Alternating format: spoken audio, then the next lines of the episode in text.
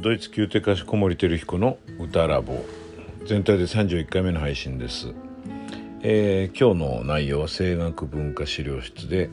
えー、以前にあの時間をかけて取り上げた母音と声の違いについての続編です。えっ、ー、と今あのタイトルコールを入れるにあたって聞き直してみたんですけどもあの5回にわたって、まあ、丁寧にねあの以前にやったわけですけどもその結果というか結局どういうことなのかっていうのことをあの手っ取り早く知りたい方は今回の聞いていただけると最初に最初あの前回の5回の内容を総括してますのでいいかもしれないです。えー、このポイント声の話は、えー、これからも続けて発展させていきたいと思っています。それではお聞きください。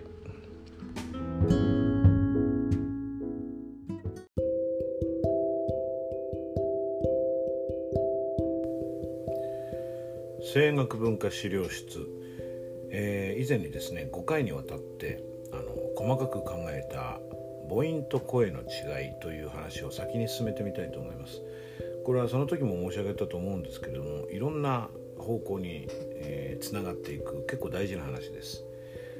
それとその母音というものと声というものが我々声楽家にとって大事だということがまず1点なんですけれどもそれともう一つはですねすでに言及してあると思いますけども切断要するに分析、えー、西洋的な考え方であるこの分析をする、うんまあ、練習というかですねそれのひな形として非常に有効なんですね。というのは母音と声というものが比較する対象ではないというふうに考えがちというか同じものじゃないかと考えてしまったりそれを細かく見て解像度を上げていくと違うものだということが分かりよくよく見ていくとすごく違うものだというか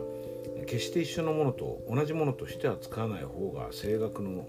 声楽を担うものとしてはいいと有利だというようなことに気づくわけですよね。この思考回路の点でも重要だと思います。というわけで今日は、えー、5回にわたって考えた母音と声の違いについてというものをさらに、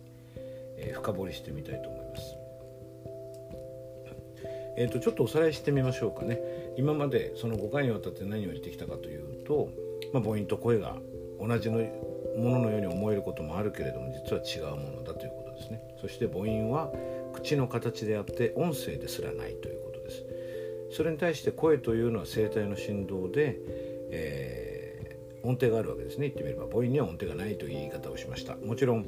えーと、音声を伴えば母音にも音程がありますが母音だけを取り上げると母音は口の形なので音程音程がありません。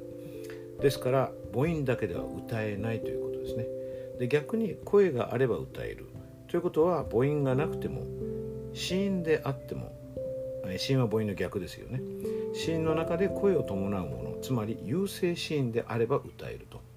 で有声子音でどう歌うかっていうと例えばハミングですよね。うー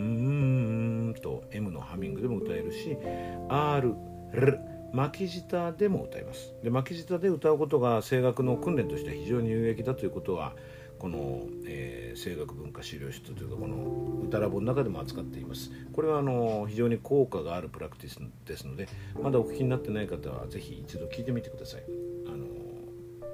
簡単に呼吸が整うと思います。で結局まあその5回の結果として何が導かれたかというと母音と声どちらが大事かといったら絶対に声なんですね。ここなんです。母音よりも声が大事。で、えー、母音を母音を声よりもある意味で重んじてしまうというか母音に義理立てしてしまうといろいろ良くないことが起こるということもあります。これは別のパターンとしてありますので、えー、この次の回になるかな。ポイント声の違いの次のシリーズでお話ししようと思いますが、まあ、比較としては声の方が大事だよということですね。えっ、とまああのー、言語ということとの関わりで言うと,、えーと、子音というのはなかなか厄介だっていう考え方があります。でドイツ語歌唱なんていうのは子音が難しいから歌いにくいんだってことになるんですけれどもこの有声子音が歌えるんだっていうところに、えー、気づくとですねえドイツ語歌唱が非常に楽になりますこれはあのまた別の、えドイツ語の子音の歌唱についての、えエピソードでお話してあります。こちらもご参考にしていただけるとありがたいと思います。そうですね。えっ、ー、と今日ここで申し上げたいのは、まあ、母音よりも声が大事だということに、えー、その上に乗っけてなんですけども決して母音と声を混同しない方がいいということです。まああの混同しますよね。最初違いが分かんなかったわけだから。でも違うものであって特にその母音に音程がないというのがミソでですねこれを混同する例がまあいくつかあるんですね。でこれをちょっと今日は例として挙げたいと思います、まあ、僕が経験したのは合唱での、えー、実践というか合唱の例えば稽古で、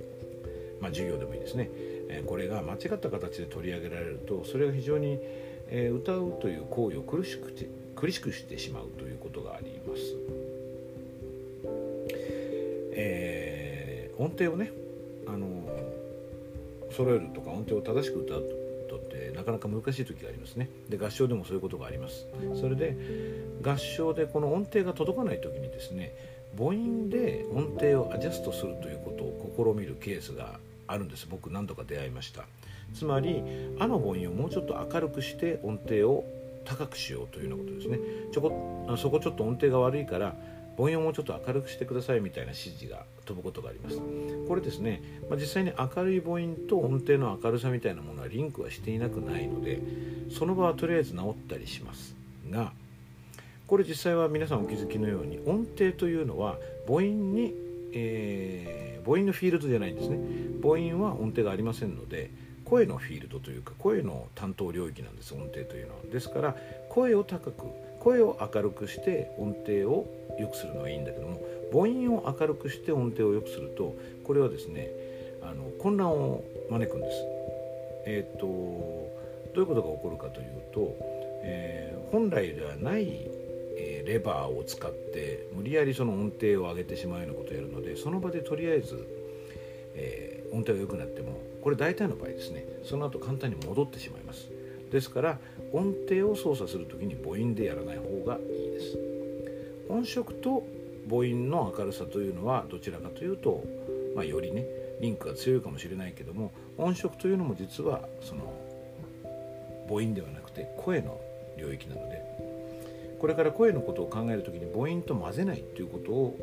考えてみるとですねいろいろ助かることがあります。えーこれはですねあの切断度と、まあ、先ほど申し上げたようにねあと母音と声というものが大事であると声楽家にとって大事であるということと同時にその切断をするケースとして非常に分かりやすいというか身につまされるというか実際に我々の日常的な歌うという行為の中でその切断を経験するいい例なので次はですねあのその次、えこれからの母音と声のことを、え極めていくに際してまた別の切断を使ってみたいと思います。その際には右脳と左脳のことについてお話ししようと思います。今日のその合唱のことともお話としては関係があるんですけれども